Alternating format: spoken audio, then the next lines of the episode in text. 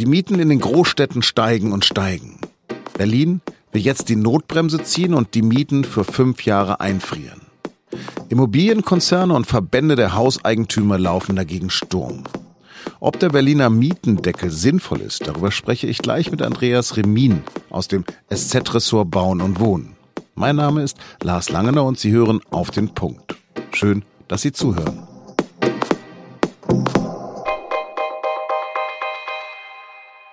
Erhöhen Sie unbedingt bis zum 17. Juni Ihre Miete.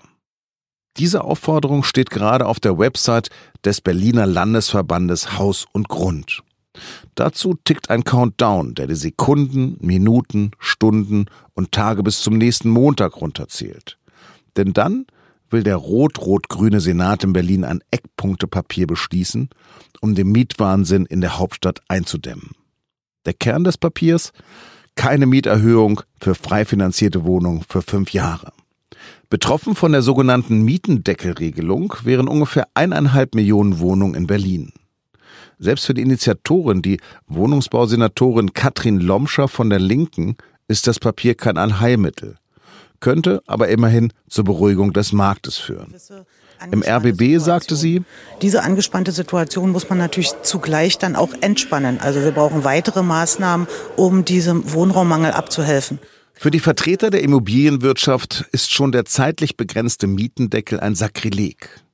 Kai Warnecke, Chef des Bundesverbandes von Haus und Grund, fährt im RBB schwere Geschütze auf. Das kommt eher von Frau Lomscher und dem rot-rot-grünen Senat, weil sie wirklich die Axt an die Grundfesten dieser Gesellschaft legt, das Eigentum riskiert und damit auch die Freiheit der Menschen.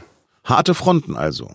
Ob der Mietendeckel wirklich ein Instrument gegen den aufgeheizten Immobilienmarkt ist, darüber spreche ich jetzt mit Andreas Remin, der sich in der SZ mit allen Themen beschäftigt, die mit Bauen, Wohnen und Mieten zu tun haben.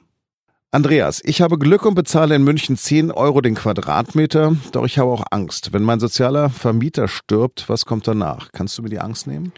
Tut mir leid, kann ich leider nicht machen. Kommt natürlich ganz darauf an, wer die Wohnung dann tatsächlich erbt. Ist das vielleicht ein, eine Tochter oder ein Sohn, die die Wohnung in Ruhe weitervermieten möchten, dann hast du Glück gehabt. Kannst allerdings auch Pech haben, wenn die Erben oder vor allem auch die Erbengemeinschaft die Wohnung verkaufen will. Dann muss der Käufer nämlich einen sehr hohen Preis für die Wohnung bezahlen, gerade in München, und muss dann dementsprechend eine relativ hohe Miete bezahlen, um überhaupt noch irgendwie eine Rendite zu erwirtschaften. Und wenn du dann ganz großes Pech hast, dann meldet der neue Eigentümer Eigenbedarf an. Dann musst du unter Umständen sogar raus aus der Wohnung. Ist das das Problem gerade in Berlin? Das Problem in Berlin sind ganz einfach die sehr stark angestiegenen Mieten, dass immer mehr Haushalte einen immer höheren Anteil ihres Einkommens für die Miete bezahlen müssen und viele einfach da am Rande ihrer Belastbarkeit sind. Es gibt ein Countdown des Berliner Landesverbandes Haus und Grund. Was hältst du davon? Ja, also als ich die Seite gelesen habe, dachte ich mir wirklich, die sind irre geworden. Also die Art und Weise finde ich geschmacklos und äh, damit hat der Eigentümerverband so jegliches Maß verloren und auch das Gefühl für für die Nöte ähm, der Menschen. Also ausgerechnet in Berlin, wo die Mieten und Preise ja durch die Decke gestiegen sind, die Vermieter dazu auffordern, die Miete zu erhöhen, ist äh, grotesk. Und auf, auf diese Weise schaden sie auch vielen Vermietern, die bisher nicht ans Letzte gehen mit den Mietern, also haben denen dann auch einen Bärendienst erwiesen und schaden natürlich dann auch dem ganzen Image der Immobilienwirtschaft, weil es so sämtliche Klischees bestätigt, die man von der Immobilienwirtschaft hat, also Maßlosigkeit und Immobilienhai, ähm, die Branche wäre zu gierig, das alles wird durch so so einen Auftritt ähm, mit dem Countdown bestätigt. Was ist das überhaupt für ein Verband? Äh, der Verband ist relativ groß, grundsätzlich äh, Haus und Grund, äh, die sind in allen Ländern vertreten, vertreten eher so die, die kleineren Eigentümer, also den klassischen privaten Vermieter. Sie sagen, glaube ich, selbst immer gern die Tante Erna, die ihr Haus verkauft oder auch äh, durchaus Familien oder Eigentümer, die mehrere Wohnungen haben, aber es sind eher äh, kleine, kleine Vermieter. Womit rechtfertigen die Vermieter in der Regel ihre Mieterhöhung? Das ist eine gute Frage. Also ich sage immer, es gibt kein Recht auf Rendite, zumal viele Vermieter davon profitiert haben, dass die Mieten enorm gestiegen sind, ohne dass sie was dazu getan haben. Ursache war in erster Linie das niedrige Zinsniveau, das die Preise für Immobilien auch sehr angeheizt hat. Und es gibt keinen Vermieter, der in der Not ist und unbedingt seine Miete erhöhen muss. Darum ist es für mich unverständlich. Rein pragmatisch, ökonomisch natürlich nachvollziehbar, wenn man ausschließlich die ökonomische Rechnung macht und auf die Rendite schaut. Ja, aber äußerst fragwürdig. Kann denn dieser Mietendeckel funktionieren? Glaubst du das? Äh, ja, das zeigt auch die Reaktion an den Börsen, weil viele Wohnungsunternehmen äh, seit dieser Ankündigung massiv an Wert verloren haben. Also die Aktienkurse sind deutlich runtergerauscht. Aber sie sind ja bombastisch gestiegen in den Jahren davor. Ja, aber direkt nach der Ankündigung des Mietendeckels sind sie eben sehr deutlich gesunken, was darauf schließen lässt, dass die Vermieter fürchten, weniger Einnahmen zu machen. Also er wirkt auf jeden Fall. Dieser Mietendeckel würde in dem Sinne sicherlich funktionieren, dass Mieter erstmal eine Verschnaufpause hätten, weil die Mieten eben nicht erhöht werden könnten. Funktioniert die Mietpreisbremse? Das ist eine gute Frage, das weiß leider niemand so recht. Es gibt Studien des DIW in Berlin, die darauf hindeuten, dass die Mietpreisbremse durchaus wirkt. Dann gibt es andere, die sagen, dass sie eigentlich überhaupt nicht wirkt. Ist natürlich immer schwer nachzuweisen, weil man nicht weiß, wie sich die Mieten entwickelt hätten ohne Mietpreisbremse. Aber ganz klar ist, dass die Mietpreisbremse überhaupt nicht in dem Maß wirkt, wie man sich das ursprünglich mal vorgestellt hatte. Also sie wirkt auf jeden Fall zu wenig. Was könnte es denn noch für Wege geben? In Frankfurt will die SPD die Mieten auf dem privaten Markt äh, nur um maximal ein Prozent pro Jahr steigen lassen. Ist das für dich ein praktikabler Weg? Also grundsätzlich sind diese regulatorischen Maßnahmen schon geeignet, um Mietern mal eine Verschnaufpause zu geben und um auch die schlimmsten Auswüchse zu verhindern, aber nicht um das Wohnungsproblem zu lösen. Dafür bräuchte es eben andere Maßnahmen, dafür müsste man mehr und günstiger bauen. Aber wie gesagt, gerade in den Städten sind einfach ganz viele Mieter an der Grenze ihrer Belastbarkeit angekommen und darum halte ich es schon für richtig und wichtig, denen mal eine Verschnaufpause zu gönnen. Die CDU sagt vor allen Dingen bauen, bauen, bauen. Ist das eine Antwort? Grundsätzlich ist Bau natürlich sehr wichtig, weil die hohen Preise und auch die hohen Mieten nicht allein durch Spekulation entstanden sind, sondern weil tatsächlich da eine Nachfrage besteht, vor allem nach Wohnen in den begehrten Städten wie München, Berlin, Hamburg, aber auch in vielen kleineren Städten, vor allem in Universitätsstädten. Das größte Problem in diesen Städten ist aber oft, dass nicht genug Flächen da sind, dass also ausreichend Unternehmen da sind oder auch Genossenschaften, die bauen wollen, aber nicht können, weil sie keine Grundstücke haben.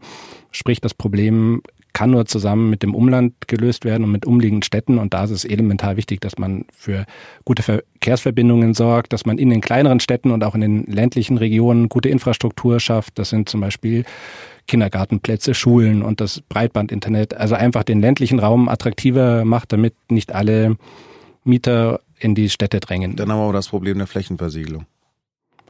Das ist richtig, ja. Aber dafür gibt es auch kluge Konzepte. Man kann durchaus auch Hochhäuser bauen und nachverdichten, ohne dass man sehr viel Flächen nachverdichtet. Und man bräuchte in vielen Umlandgemeinden viel häufiger den Mut, eben keine großen Einfamilienhaussiedlungen zu bauen, die unglaublich viel Fläche verschlingen, sondern auch in kleineren Städten, Umlandgemeinden mehrgeschossig zu bauen. Vielen Dank für diese Einschätzung. Und jetzt noch drei Nachrichten. Letztlich ist die Wohnungsnot ein Problem der Ballungszentren, denn laut einer neuen Erhebung des EFU-Instituts ist die Zahl der Einwohner im Osten Deutschlands auf den Stand des Jahres 1905 zurückgefallen. Vor 114 Jahren lebten in Ostdeutschland 13,6 Millionen Menschen, genauso viele wie in diesem Jahr. Der ländliche Raum im Osten ist laut dem IFO-Institut regelrecht ausgeblutet.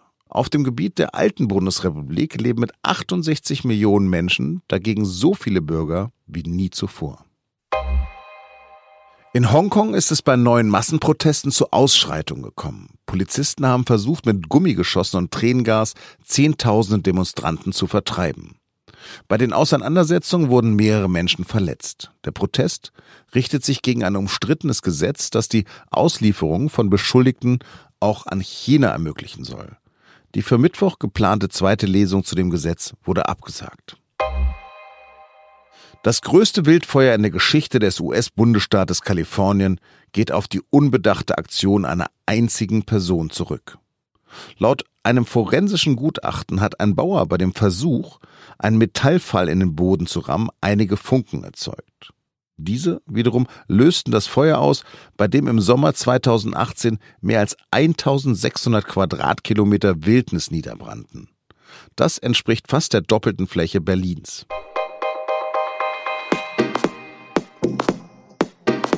Die Monsanto-Übernahme ist für den Chemiekonzern Bayer zum Albtraum geworden. Viele an Krebs erkrankte ehemalige Monsanto-Kunden verklagen jetzt Bayer und bekommen teilweise riesige Entschädigungssummen zugesprochen. Deswegen verliert die Bayer-Aktie massiv an Wert. Das Image des Konzerns ist angeschlagen. Was das für die Zukunft von Bayer bedeutet, das erklären in der aktuellen Das Thema Folge die Wirtschaftsredakteure Kaspar Busse und Thomas Fromm. Alle Infos zu unserem Podcast Das Thema finden Sie auf sz.de-podcast. Das war auf den Punkt. Redaktionsschluss war 16 Uhr. Vielen Dank fürs Zuhören und bleiben Sie uns gewogen.